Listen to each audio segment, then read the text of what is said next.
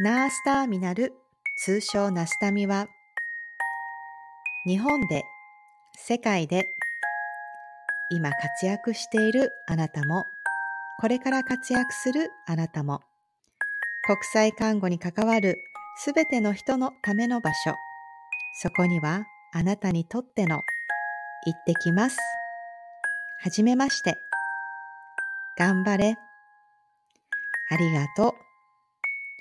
おかえり。ただいま。一人一人のストーリーがここにある。人を好きになる。応援し合う。ナースターミナル。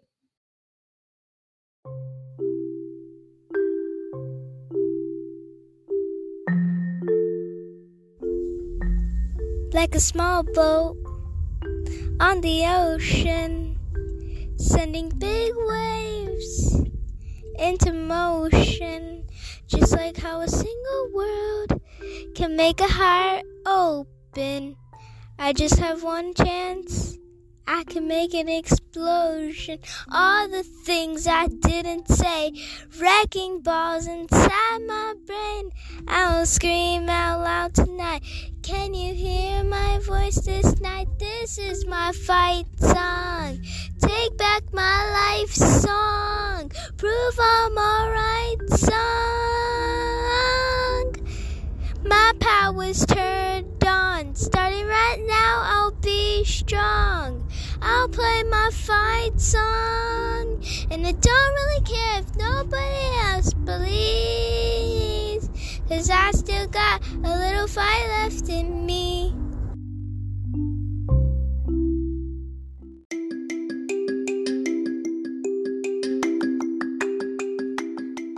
ターミナルプレゼンツナスタミラジオ。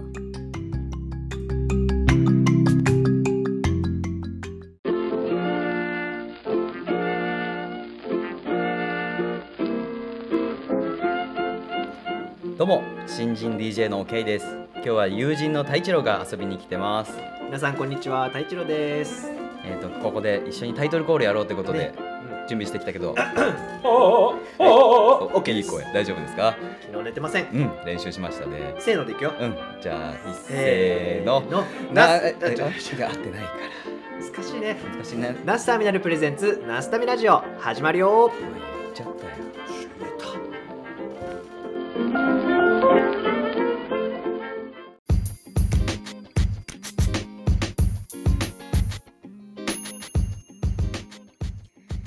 スターミナルプレゼンツナスタミラジオ。皆さんこんにちは。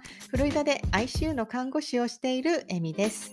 このチャンネルはナースターミナル通称ナスタミのメンバーでもある私エミがコミュニティを通して出会う素敵な人たちとお話をしたり活動を紹介したり感じたことを語っていく。そんなチャンネルです。皆さんお元気ですか、えーナスタミラジオシーズン2えー結構ねいろんな方とお話をしてきています、えーこれから配信のものもたくさん、えー収録が済んでいるような状態で、え私はなんかいろんな方の思いだとかエピソードだとか、えなんだかねそんな思いをなんかいっぱい受け止めて、えなんか胸いっぱいになっているなんかそんな状況でした。えーいろんなね、えー今後どんな風にしていこうかなとか、まあ、そんなことを考えながらラジオ制作っていうのをしていくんですが、えー一つこのラスタミラジオシーズン2で、えー挑戦してみたいな、私個人的にやりたいなと思うのは、ラジオの生放送っていうのを、まあ、公開収録というか、えーそんなことにちょっと挑戦してみたいなと思っていて、今ちょっとね、あのーどうやったらそれが実現するのかと、そんなことを今探っているような状態で、また、あの、ナスタミのね、ラジオの運営メンバーにちょっと助けを得得ながら、今ちょっとセッティングが進んでいるっていうような状態ですので、まあ、近々、えー生放送、ナスタミラジオ生放送というのが実現するんじゃないかなってちょっと思ってますので、えー、交互期待ということで、どうぞお楽しみに。えー今回のナスタミラジオでもまたメッセージが届いていますので、え2つほど紹介しますね。えーこちらは、えーインスタの、あ、インスタじゃないな、これはツイッターか。ツイッターから、えーメッセージをいただいた、えこの方ね、あの、本当にナスタミラジオの大ファンですと言って、いつも聞いてくださるコーサさん、えからで、えー23回のケザンの、えー回の感想ということで、えー昨日仕事をしながら聞かせていただきました。ナスタミラジオの新しい風ですね。ラジオに癒される。私も共感しました。3.11の、えー後、テレビも何も嫌、何も嫌でしたが、ラジオに救われました。アンパンマンマーチが流れて号泣したのを思い出しました。ということで、シーズン2も楽しみにしています。という、そんなメッセージをいただきました。えー、コサさん、ありがとうございます。いつもね、本当にあの、ツイッターの中で、えっ、と、本当にナスタミラジオのことを応援してくださっていて、えーいつもありがたいなと思って、えー感謝しています。ありがとうございます。えー本当ですよね。ラジオって、あの、ケイさんもね、あの、26回で言っていたんです。あ、23回か。の中で言っていたんですけども、こう語りは癒しという言葉が名言だなと思ってあの思い出すんですけど、本当にラジオを聞いて、このパーソナリティのね、人の話を聞いてるだけで、なんかちょっと孤独から解放されるというか、一人じゃないななんて、そんな思いになるっていうのは、このラジオの力なのかななんて、私も改めて思った回でした。えーもう一つ、これは、えーペンネーム梅ばあちゃんからですね、えー第26回、あすみさんの声、ああすみさんの回、えー聞きましたよということで、すごいね、自分の人生計画を立てて、それに向かっている、ま、若者がいる、頑張れって声かけてあげたいね、えーということで、えー男性アシスタントの声、タイミングよく入るようになったね、いい声してるね、ということで、今朝のこと男性アシスタントの声というね、あの、風に表現してくれてたんですけども、本当に、あの私が、えー、あすみさんのね、えー年の頃なんて、人生設計なんて、計画なんて何年後にこうしたいなんて、そんなこと考えてなかったななんて、本当に私も思っていました。なんか目の前にあるしたいことだとか、なんか本当に明日やりたいことぐらいしか考えてなかったななんて、えーそんな風にね、自分を振り返るきっかけにもなったような回でしたね。えーメッセージありがとうございます。えーナスタミラジオ第28回はですね、えっ、と、私、娘2人いるんですね。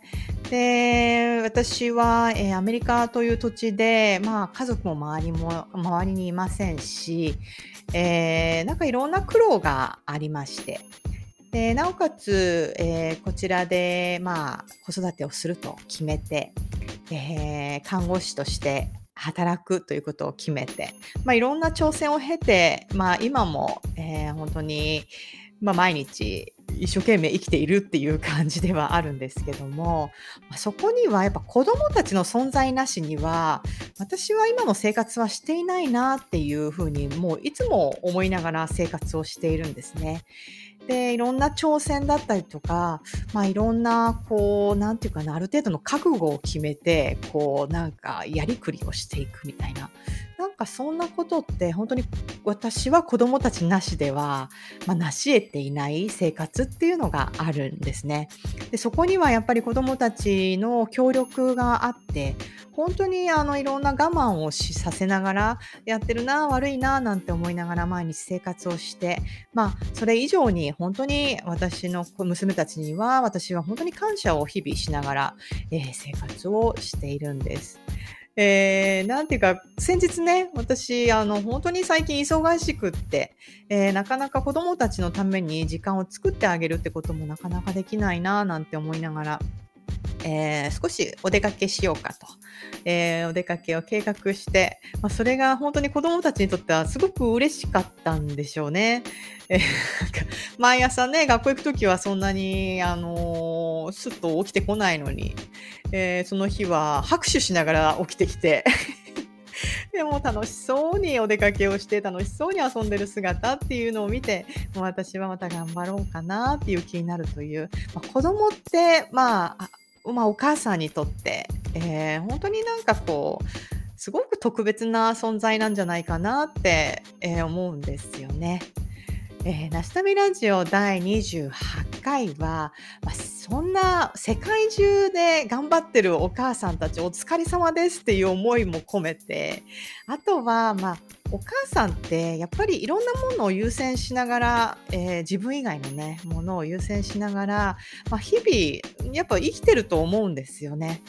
えー私も本当にこうこう子育てをしながら、まあ、いろんな学びがありつつでもやっぱ自分が一人の女性として、えーどうやって生きたいかなっていうところを、まあなあの忘れてしまった時期も私はあるんですけれども、うん、なんかそこを、まあ、常に思い出しながら、えー少し協力を得ながらなんかそんな風に、えー生きていかなきゃなって思うことってよくあるんですよね。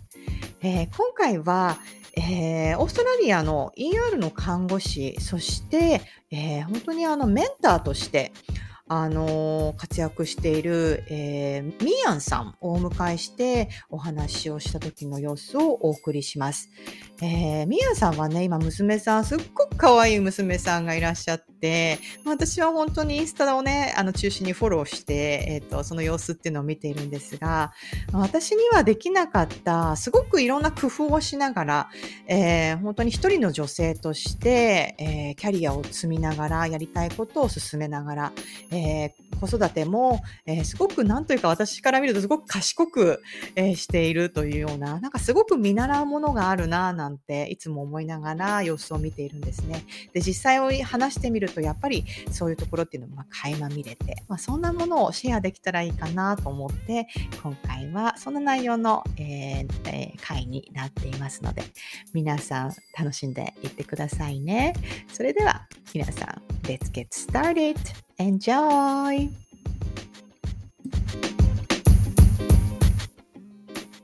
よかったです、つながって。い え、本当にありがとうございます。すいません、お待たせしま、してしまっいて。えいえいえ。なんかすごい暑そうです。暑いですか？なんか涼しげですね。すごく暑いです。こちらはですね、32、3度ぐらいありますね。えー、やっぱ夏なんですね。フロリダもね、あの、そんなに寒くならないんですけど、この時期はやっぱ寒くって、今何度だ？でもそれでも24度ですね、夜だけど。あったかい。いや、でもね、今年は、なんかね、寒かったんです。7度とか5度とか、あ、そういう朝。日もあるんですね。うんいや、びっくりでした。えもうなんかそういうのに慣れてないから、なんかうんすこぶる機嫌が悪くて。ね、あったかいところに慣れてると雪は降らない。雪は降らないんですよ雪はね、いや、昔々に一回だけ降ったことがあるっていうのは聞いたことあるんですけど、ああ、りえないですそのぐらい。なんだ。うん、うん、うん。もう雪が降ったら、あの、多分奇跡みたいな感じだと思います。うちの子供たちは、あの、雪が見たいっていうのが夢なんで、そうですよね。あー、そそう、なっか。ので、うんと、オーストラリアの反対側っていうか、その、今の時期じゃない、冬？うん、日本の夏っていうのは涼しくはなるんですか？なります、なります。あの、地域によって違うんですけど、私、ブリスベンの近くに住んでるんですけど、あの、寒くなって1度とか0度とかぐらいまで寒あく、なあ、あ、でも結構寒くなるんだ。うんううん結構長い間。の、長い間、こう、長、寒くなる。そうですね、冬、大、四季はしっかりあるので、寒い時は結構何ヶ月か、7月、6月のあたりが一番寒いのかな、になるんですけど、面白いですよね。ねえ。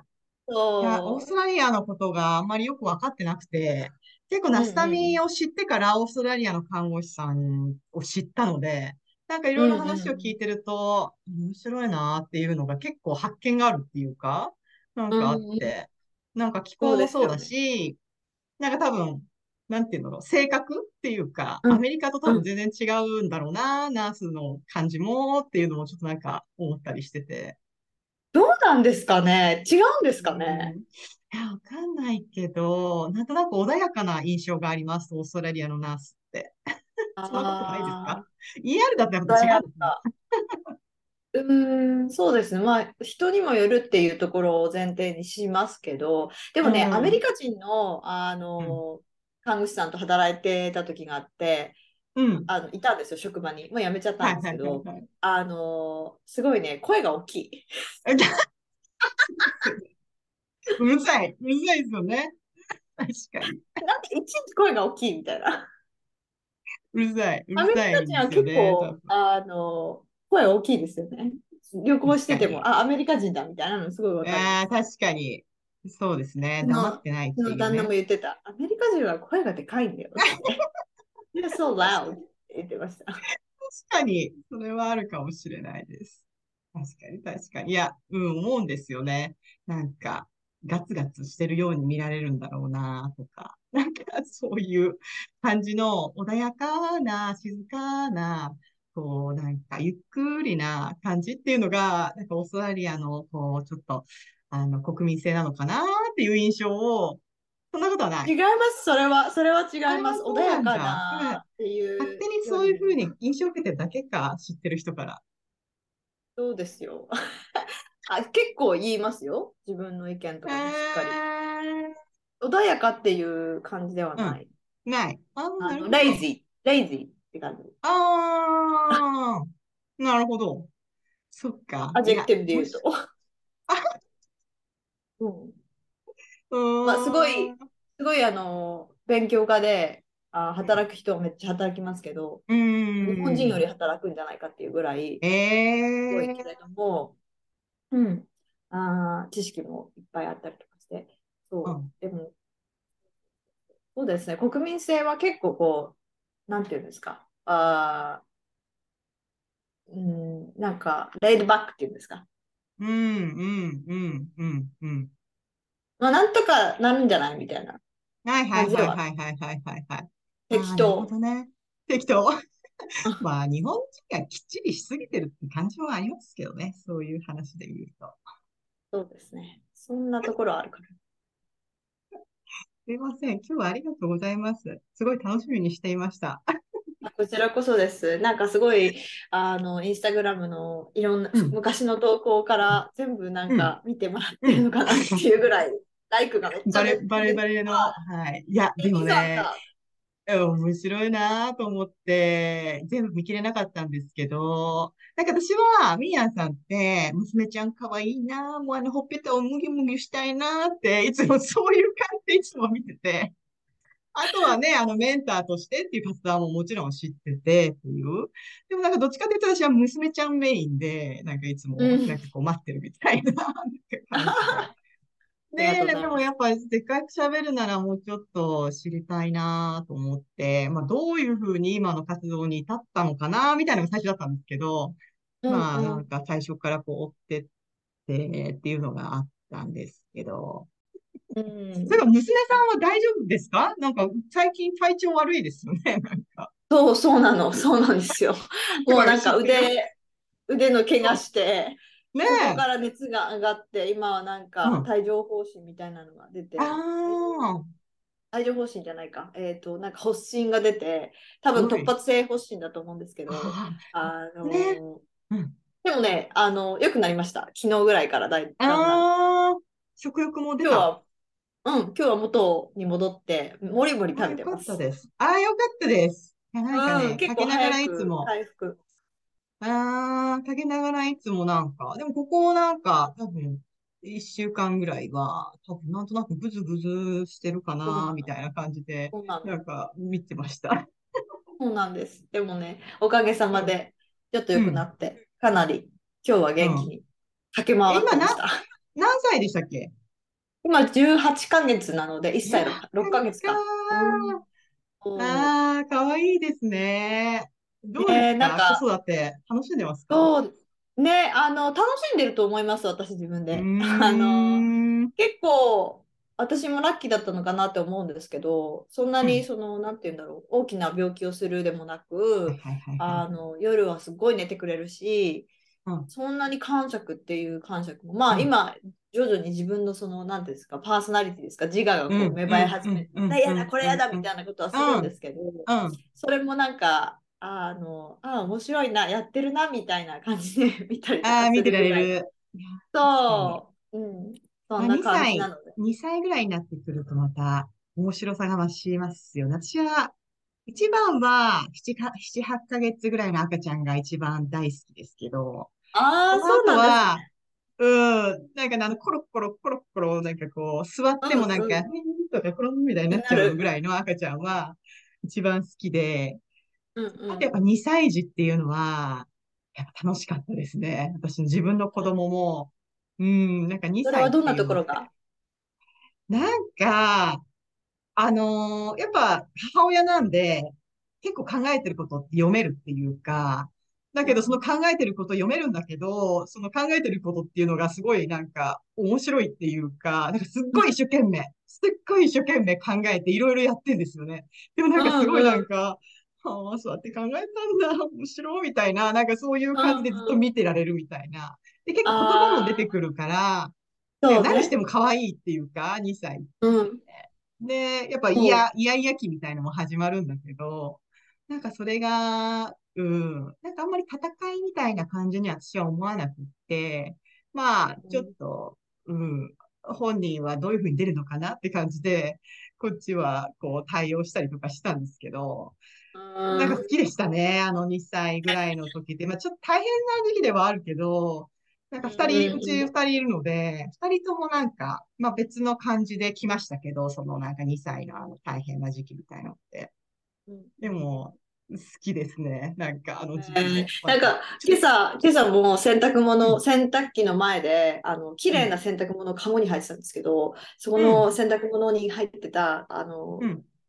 いあ服を洗濯機に綺麗なんだけど、あの、入れて、全部入れて、うん、入れてうん、扉閉めて、私やったよみたいな感じで言って、なんかもう、で、なんか今度は、それから出して、カゴに入れて、そのカゴを持ってきて、私やったよみたいな感じでうん。持ってきたりとか。わかるわかる。そういう感じ。です。なんかすごい、一人のなんかちっちゃい人間みたいになるんですよね、あれぐらいのそうなんですよ。そそううそうそう、わかる。あれがね、私、絶妙に可愛いっていうか、うちの下の子なんかは、例えば絵本を読むみたいのも、なんか自分で読みたいんですね。うちの上の子が自分で読んでるから、読んでほしくないんですよ、私私に。なので、なんか、こうやって私が読めてないから、こうやって横で、なんとかでって言ったら、ちょっとやめてくれやめてみたいな。な。んかそうちょっとやめて、みたいなっていうのが、すいません、みたいな。なんか靴を履くとかでも、どんなに反対でも、なんだろう、このやりたいな。はそう、靴が、が両、なの、片方ずつ違っても、自分で履きたいみたいな、なん。かそういうのが生まれてくる時期で、もう、上の子とかは結構付き添ってっていうか、1対1だったから、結構なんか、そうならないようにならないように先手を打って、なんかやってたんですけど、下の子はもうなんか、まあそういう人なのね、みたいな感じでちょっと諦めて、うんうん。だから2歳ぐらいの時の洋服とかも、なんかス、チェチュ？あの、スカートのあの、バレエのチュみたいなのあるじゃないですか。はいはいはいあれに激はい。ハマりしたんですね、うちの子。なので、出かけるとか言うと、本人自分でコーディネートしたくて、あの、チェチュえー、かをなんかわいい。3枚ぐらい重ねて、ピエロみたいな感じで、もういいや、みたいな。私もそれが着たいのね、みたいな。それで、いや、これは1枚にしようって言ったところで、本人は、ってなるんで。がないからね。あうん。今日はそういうスタイルね、OK って言って、その格好のまんま、図書館とか行ったりして。なるほどね。その柔軟性が大事ですよね。でもそこに余裕があったのがすごいわ、あゆみさん。そこを OK できる余裕っていうか。うん、確かまあ、えーそうね。いや、でも、いろいろ、まあ、でも二人目ってちょっと楽しんでた部分はありますけどね、ちょっと。でも、一人目の時は結構なんか、なんかやっぱ、私は30週でアメリカに来て、で、しばらくしてすぐ産んで、みたいな感じだったんで、なんかもう、もう、もうメンタルパツパツでした、本当に。うん。で一番ホルモンがこう、ワンサかなってる時期そうそうね。体も自由利かないし、そう、なんかこっちの生活のこともよくわかんないし、みたいな。それで出産をして、まあ、パツパツですよね、まだ。なので結構、その、うん、一人目の時の1歳になるまで、一人目が、なんか結構きつかったっていう思い出があって、なんか1歳に子供がなった時に上の子が、嬉しさになったみたいな、なんかそういう気持ちになったんですよね。まあ、ミヤさんってどういうふうになんか楽しそうにしてるようなイメージがあるから、うんなんか、なんかどんなふうに過ごしてるのかなって、まあ、勝手に思ってたんですけど。そうですね。なんかでも、あの、一番最初の子が、ああの、か、うん楽な子でよかったなって私は思うんですけど、それでも、最初は、やっぱり、なんていうんですか、わからないことだらけなので、うん、すごい大変でしたけど、何が簡単にさせ、何が簡単にさせたかっていうか、まあ、いろんな人にも、もちろんヘルプを出すのもそうなんですけど、あとね、年齢をやったんですよ。年齢トレーニング。うん、あ、なんか見ました。うん。なんか時間決め年齢トレーニてン、グ、そう、をやってから、もう、うん。あの、すごく変わりました。ねそれは何が変わったかって、やっぱりうん。娘が寝てくれるのもそうなんですけど、娘が寝てくれるペースが分かると、自分のペースにも持ってこれたりとか、うん。あと自分のやりたいことができると自分の気持ちにも余裕ができるし、うん。あの、うん。夜寝てくれると、うんうん昼間も、で、昼間も寝、寝つ、寝かしつけが、のやり方がすごく分かると、うんあの、機嫌がいいんですよ、常に。で、起きてても。で、機嫌がいい時に一緒に遊ぶっていう感じなので、うん。あの、そういう意味で、あれが多分すごく helpful だったと思います。確かに、私ね、そういうのちゃんとやってなかったから、それこそ、どう頑張っても寝なくって、夜中の3時ぐらいに、娘、車に乗せて、暗い道を、なんか、運転し出かけたりとかしたことあります。なんか、ねえ、そういう話よく聞きますよね。なんかホラーのようどな。しかもその頃ね、テキサスに住んでたんですよね。テキサスのちょっと田舎のところで、まあよくわかんないけど、とにかく家にいられなかったんですよね。もうずっと泣いてぐにゃぐにゃぐにゃぐにゃ言ってるのも、私も耐えられなくて、とりあえず外に出て車に乗せれば寝るかな、みたいに思って、うん、なんかうん夜中の夜中くらいに車を出すんですけど、なんか、その、なんて言うんだろうな、テキサスの夜中が、そんなに暗いって知らなかったみたいな、そういう道で、運転しました。あ何これ怖みたいになって、みたいな。なんかちょっと蘇りますね。でもそれ大事ですよね。でも結構アメリカでもそうやってやってるママいます。なんかほお昼寝の時間は本人が寝なくてもクリブに入れ、入れ入れ入れて、あの、過ごさせるっていう習慣をつけるとか、なんか寝る時間も結構時間でちゃんと決めてるとか、そそういう感じね。う。時間通りにならないでしょって言われても、いや、うんう。ん。まあ、それでお早く起きちゃってもいいんですよ、別に。早く起きちゃったら起きちゃう。で、寝なかったら寝なかったで、まあ、そう、その時は諦めて、あの、うん夜の寝る時間をちょっと早めるとか、うんなんかいろいろできるので、そういうのをやってる、うんやってたら自分にも余裕ができ、やっぱり自分に余裕がないとね、人に優しくなれないですよね。いや、本当にそうだと思います。なんかそれこそ寝るので言ったら、ほぼ添い寝で、あの、おっぱいが終わるまでは過ごしてたし、それが楽みたいな感じもあったりして、そう、いや、それはね、賢いなと思って見てました。でも、そういうのもだ、だから、今ね、情報社会だから、いろんな情報がもうインスタグラムとかインターネットでこう落ちてる時代だからこそ、うん私もうん。そこに行き着くことができたのかなとは思いますうん、ね。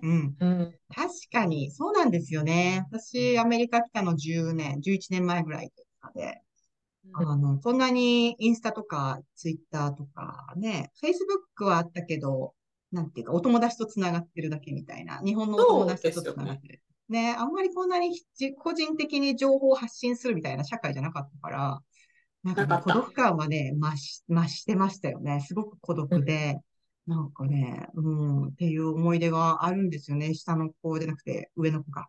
上の子の時は特に。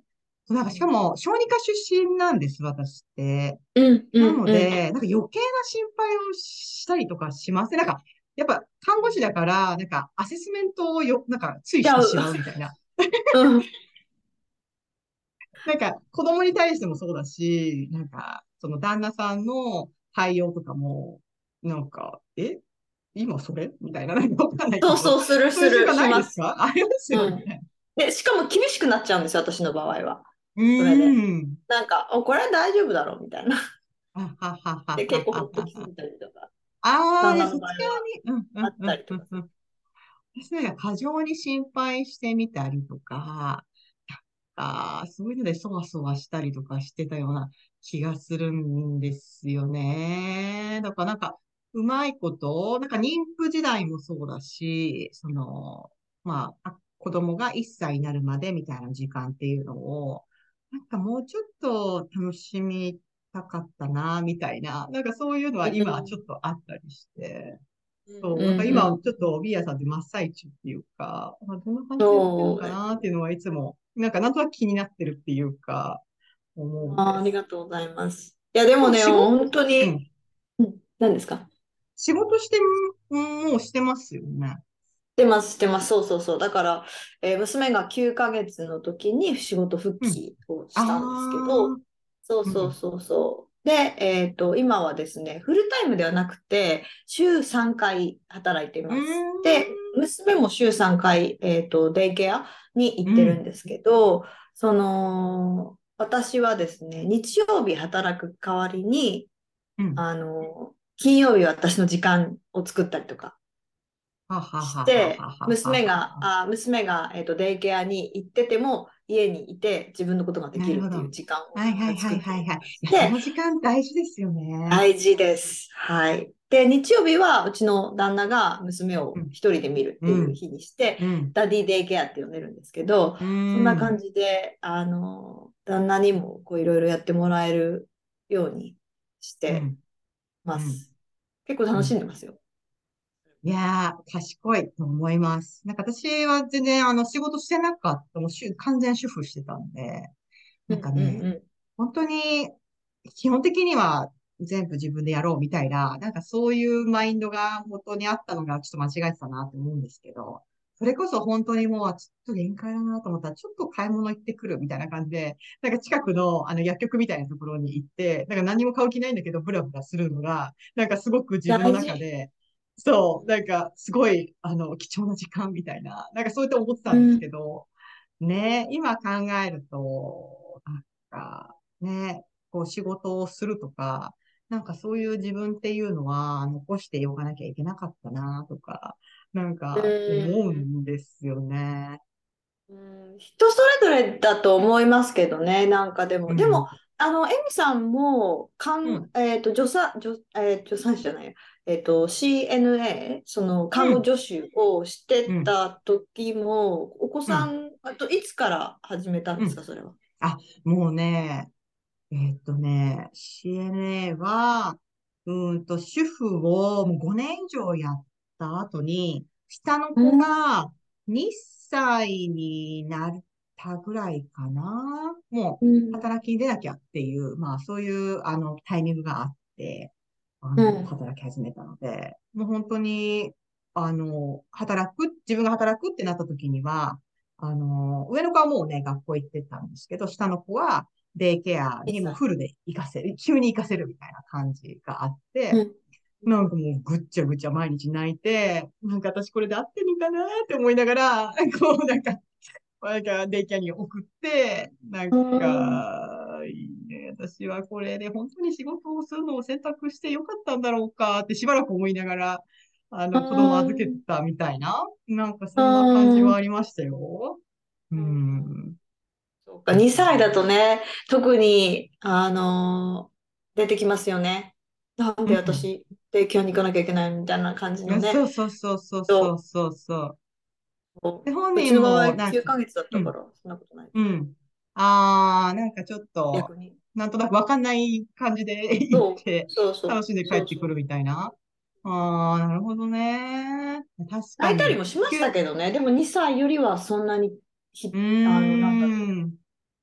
ヒステリックな感じではなかったかな。あー、いやー、結構来ましたよね。あの、預けるっていう作業が、毎回なんか、ご、ごめんみたいな気持ちになるっていうか、なんうかん。別に悪いことしてるわけじゃないのに、こんなに泣いているのに、なんか連れて行ってまで私は仕事をしなきゃいけないのかなとか思ったり、うん。なんか、そんなの思ったりしますけどね。なんか、なるほどね。大変ですよね。子供をこう育てながら、あの、仕事をするっていうのはね、いろんな葛藤もありますし。いや、そうですよね。なんか仕事、あ、でも今の働き方っていう感じで、今はバランスを取れてるって感じなんですかね。私今でうん。も、今私夜勤やってるんですけど、それあ、は子供そたちのスケ。ジュールに合うっていうか、フルタイムはい。で週3回12時間労働で、えっと、っていう契約で夜勤週3回。ああ、そうなんだ。で、じゃあ、えっと、夜勤終わって帰ってきて、うん。えー送り届けてですよね、うん。きっとね。デイか、ケア、デイケアじゃないや、そ学う校と。そうそう、学校。うん。か、まあ、預けて、えっと、送朝は行ってもらって、まあ、迎えにアフターケアのと、にまでいてもらって、ピックアップするとか、なんか、そんな感じうん。でやりくりはしてるんですけど、それでさえも、なんかもうちょっと子供中心の、あの、スケジュールがあるんじゃないかな、とか、なんかちょっといろいろ思いながら、ちょっと、あの、こう、生活をするというか、なんか、あるんですよね。でもなんとなく自分の、なんかこう、仕事をしたいっていう気持ちもあるから、なんかそこで、なんか、うー、なんか今の職場が、例えば好き。でも別の場所でもうちょっと子供に合ったスケジュールの場所で働くっていう働き方もあるんだけども、自分でやりたいことじゃないなとか、なんかそういううん。選択みたうん。いな、そういうのはうん結構やっぱいつも葛藤しながらあって、ただ自分のやりたいことだけをやるっていうのも、なんかなとか、ちょっと葛藤を抱えながらやるみたいなところはあって。うんなるほどね。なんか自う分のん、決定したことを正解にしていくっていうのが一番うん、なのかなって私はうん、ある人に言われて、うん、言われたんですよ、迷ってるうん。時に、はい、はい、あの、はい、こ。れにするかあれにするかちょっと迷ってるんですって言ったら、う、うんん、なんかでも決定したことを、が自分の正解にしていくんだよって言われて、確かに。確かにそうですよね。そうしないとね、誰も肯定してくれないですからね。自分が肯定してあげないとね。確かに、それはあるかもしれない。うん、まあ結果的にいろんなね、なんかこうせざるを得ないみたいな感じで進んできたのも、まあ意味があったかな、みたいな瞬間は確かにあるんでね。なんか、これからですか ?ER ずっと続けていくんですか？ミーナさんって。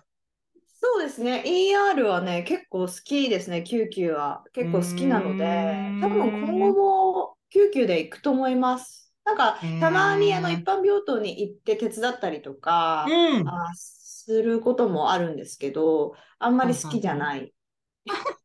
好きじゃない。何ですか ?ER の刺激が好きなんですか？何が好きなんですか？あのね、やっぱりあの速いテンポと、毎う。回違うん患者さんとの出会いがあって、ああ、違うケアがあランダムにうん、来るっていううのが結ん。構あのケオティックなはい、あのはい、が好はい。きっていうのとやっぱりそうのん、一般病棟は一般病棟でこうなんだうん、ろうあると思うんですけどなんかうん、こう患者さんなんか例えば患者さん6人見てますって言ったらこのう6人ん。と次の日も6その6人ベッドが回ってもまあああ、ねあるじゃないですかそのルーチンが。うん、なんかそれうん、がこう物足りなくなる、なる。なるほどね。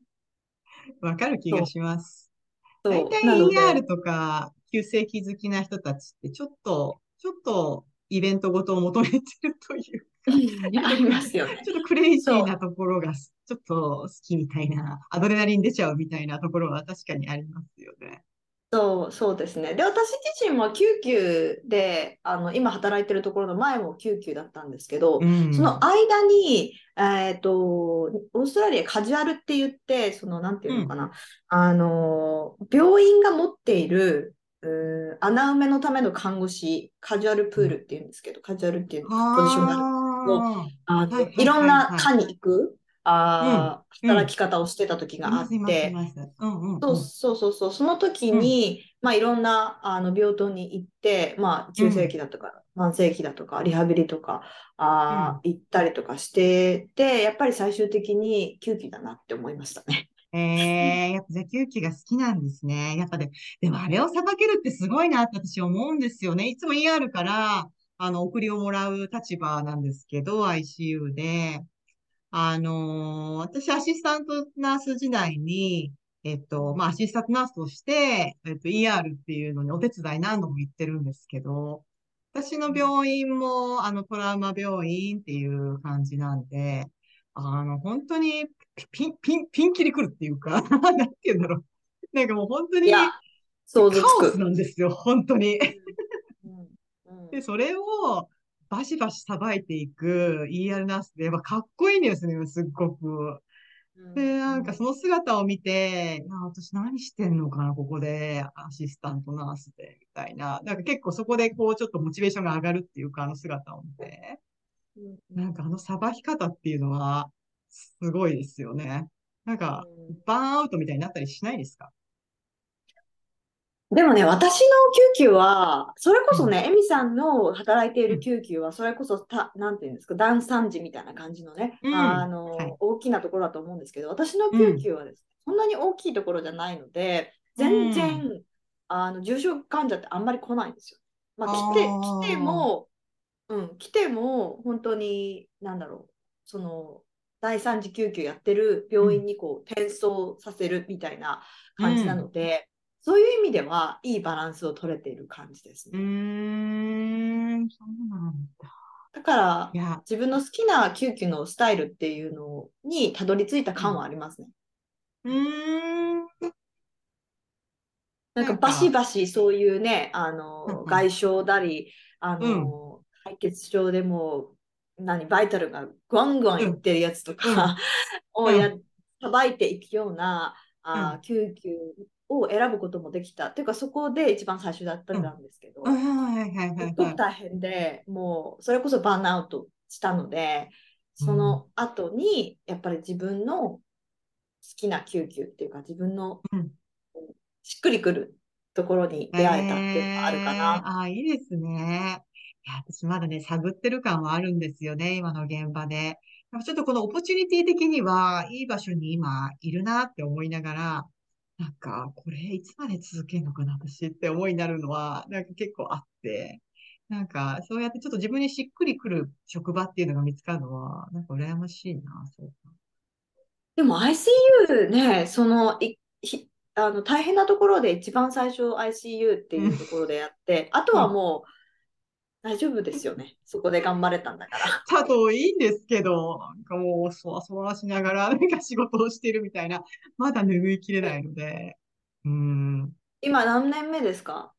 今2年目にやっとなりました。2年目、そうですね、2年目ですね。やりはじ、あの、RN として、はじ、ICU ナースとして始めたのは、うん、今はね、ちょっと本当に、うーやっぱタスク的なものはこなせるようになってくるっていうか、なんかそれが、だんだんこう、こう、なんていうか、まあ、ちょっともうちょっと求めるようになってくるっていうか、2年目ってやっぱり、そう。でもやっぱ個人プレイみたいなところってアメリカ、オーストラリアはわかんないですけど、なんかアメリカって結構個人プレイみたいなところがあって、なんかこう、まあ、一緒に働いてる人たちはいるけれども、やっぱ入れ替わりもすごい早いから、なんか2年目でも、ふと周りを見たら、私が一番、なんていうか、その、そのフロアで一番こう、長くそこにいる人みたいな、うん。あ、そうなんなんかね、やっぱね、こうやっぱ自分の知識っていうのを自分で培っていかないと、とか、なんとかして乗り切らないと、みたいな、なんかそういう感じの気分が多かったりして、ね、なんかね、勉強しなきゃって、なんか、あるある。なんか年数だけ、買われてます。ね、年数だけこう重ねて自分の知識が全然追いついてないなっていう焦りは全然あります。すごい。ああ、そうなんですね。え、でも結構長くいますよね、ER もね。そうですね。えっと、5年目、オーストラリアで看護師5年目ですそうですよね。ああ、それでもそうなのか。私のこの感じはいつまで続くんだ？そしたら、なんか、えー一生続くと思う、私は。自分自身の。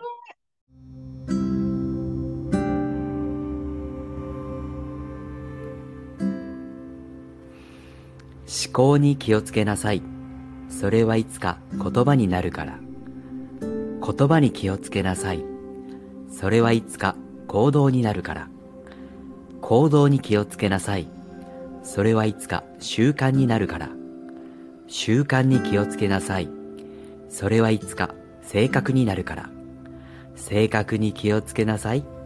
それはいつか運命になるから。マザー・テレサの言葉。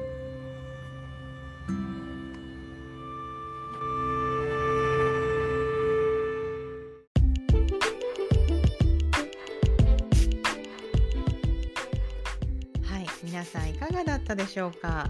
えー、みやさんのね言っていた自分の決定したことを正解にしていくという言葉なんかすごく強い言葉だなと思って聞いていました、えー、母親として、まあ、自分は一人の女性として、まあ、いろんなやりたいなってことあるんですけどもどうしてもやっぱり子どもの、えーね、生活と天秤にかけることってどうしても出てくるというが、まあ、お母さんってところでまあでもそこでねいろいろあの考えて、えー決定したことっていうのを、まあ、正解にしていくという、まあ、そういった作業っていうのは、まあ、自分自身にとっても子どもたちにとっても、えーすごく大切な作業なんじゃないかなと、えー改めて思った次第でした。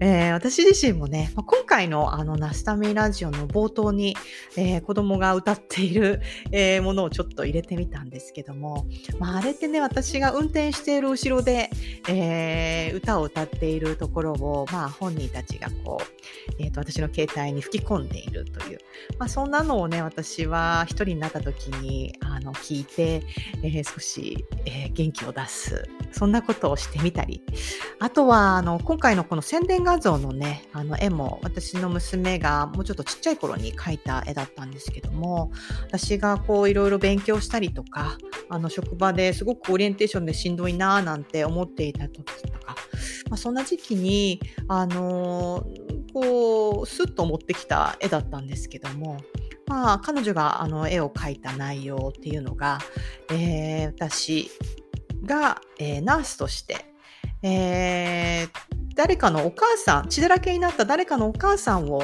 助けている、ケアしている、まあ、そんなお母さんっていうものを、えー描いたものだったんですね、えー私はそんな風に説明したことがなかったんですけども、でも、娘にとったら、えー私はこうベッドサイダーで子供が泣いているそのお母さんを助けている人なんだとなんかそんな風に思ったらやっぱ気合が入るというかあのいろいろねなんかこう私にやってること合ってんのかななんて思うんですけども、まあ、そんな風に、えー子供たちにとって、えーかっこいいお母さんでありたいなと改めて思ってまた頑張ろうと思うような、まあ、そんな、えー絵だったんですね。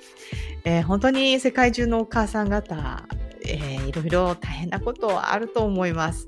えー私も日々本当に葛藤して、と時にはなんかこう力尽きて、えー何もしたくなくて、まあ何もしなくてみたいな、まあそんな毎日過ごしています。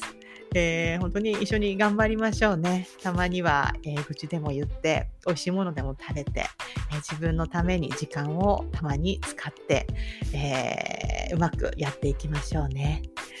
えーそれでは今回のナスタミラジオはここまでになります、えー皆さん次回まで元気に過ごしてくださいね。それでは See you next time. Bye!